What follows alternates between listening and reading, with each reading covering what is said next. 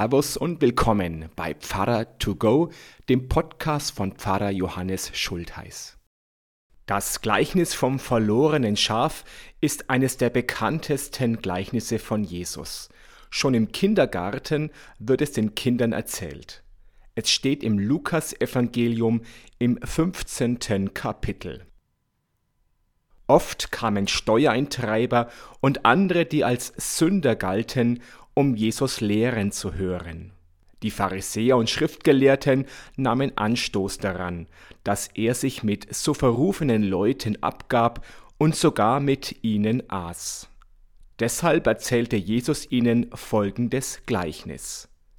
Wenn jemand hundert Schafe hätte und eines würde weglaufen und sich in der Wüste verirren, würde er dann nicht die neunundneunzig Schafe zurücklassen, um das Verlorene zu suchen, bis er es wiedergefunden hätte? Und dann würde er es voller Freude auf seinen Schultern nach Hause tragen.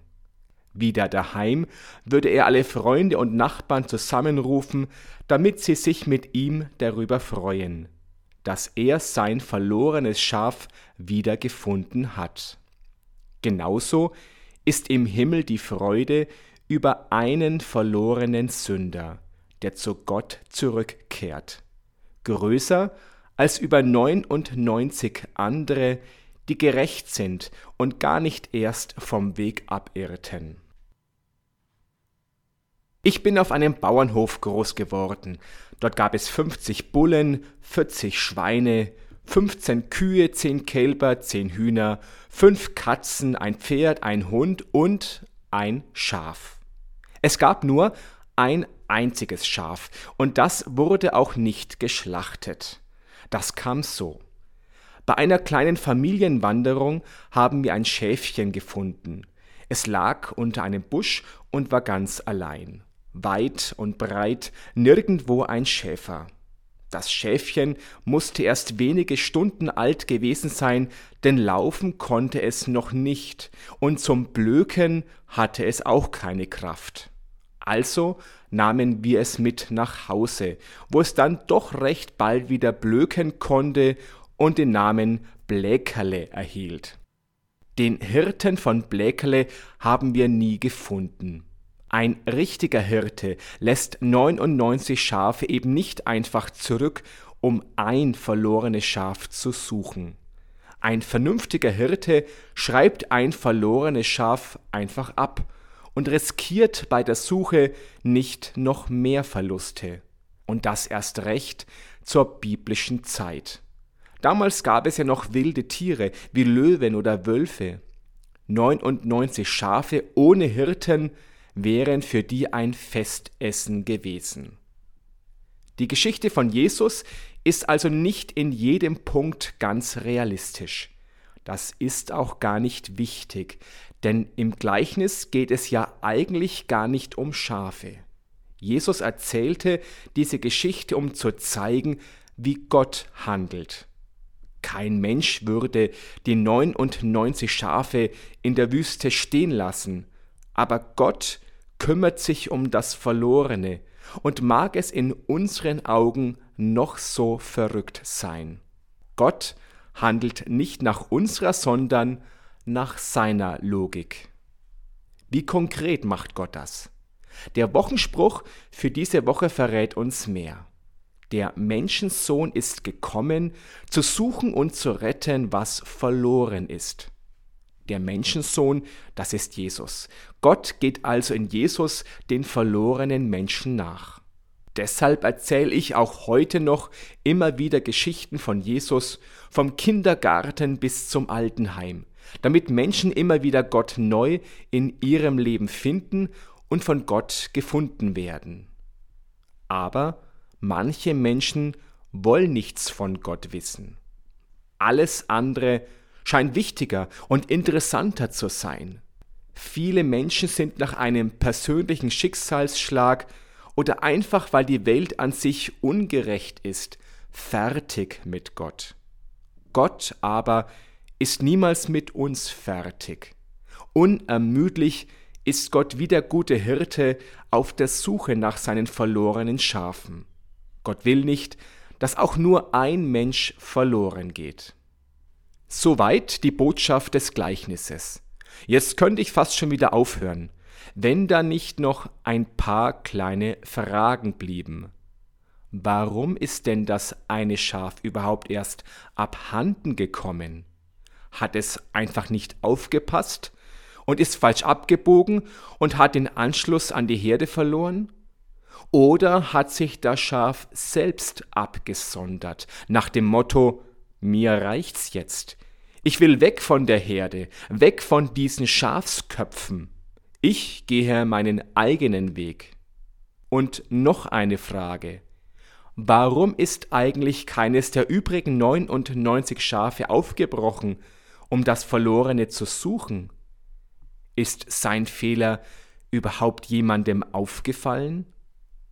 Waren die anderen nur achtlos oder vielleicht sogar froh, das Schaf endlich vom Hals zu haben? Haben die anderen es vielleicht bewusst abgehängt, weil sie aus welchen Gründen auch immer dieses Schaf noch nie leiden konnten? War das verlorene Schaf ein schwarzes Schaf, das nicht in die Herde hineingepasst hat? Als der Hirte es zurückbringt, ist jedenfalls keine Rede davon, dass die 99 Schafe sich darüber freuen. Der Hirte jubelt allein. Was heißt das für uns?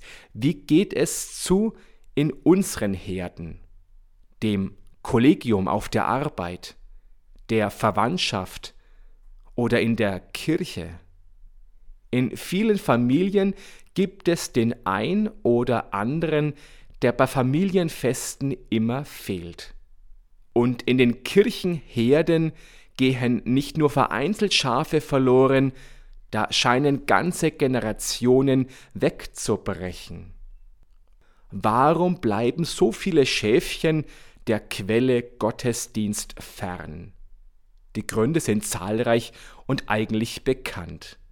Dem einen passt die Uhrzeit nicht, dem anderen ist die Kirche zu kalt und einem dritten sind die Bänke zu hart. Einer muss am Sonntagmorgen arbeiten ein anderer hat nur dann Zeit für die Familie oder muss mal ausschlafen.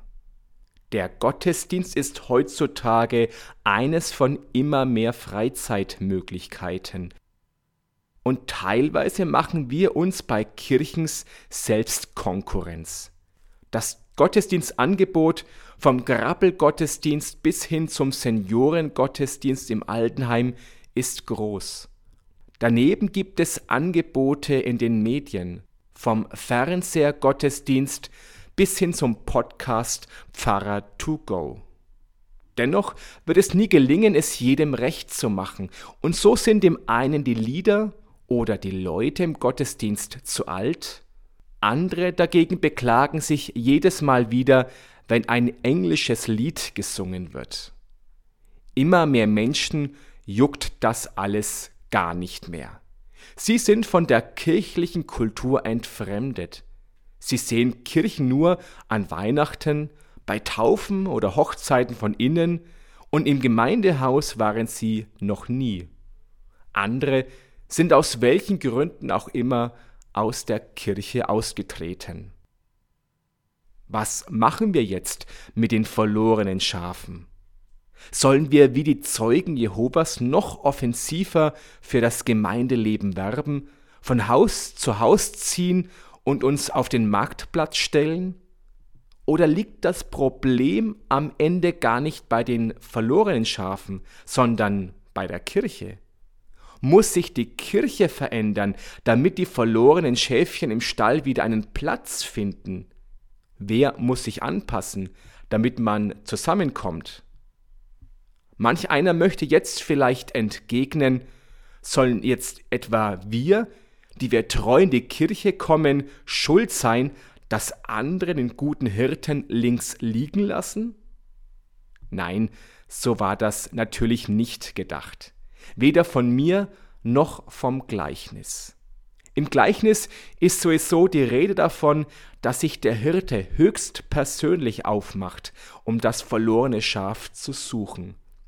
Das tut er auch durch uns, aber wir sind dennoch nicht für den Glauben und das Glück eines jeden Menschen verantwortlich.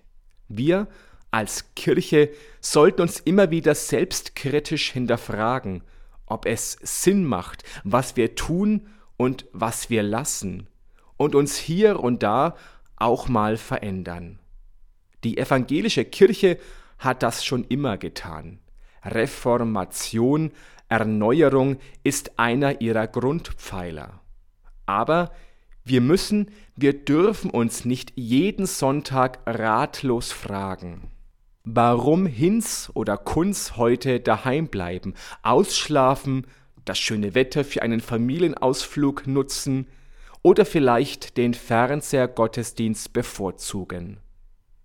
Wer sich unentwegt so fragt, der verpasst am Ende das Fest des Hirten.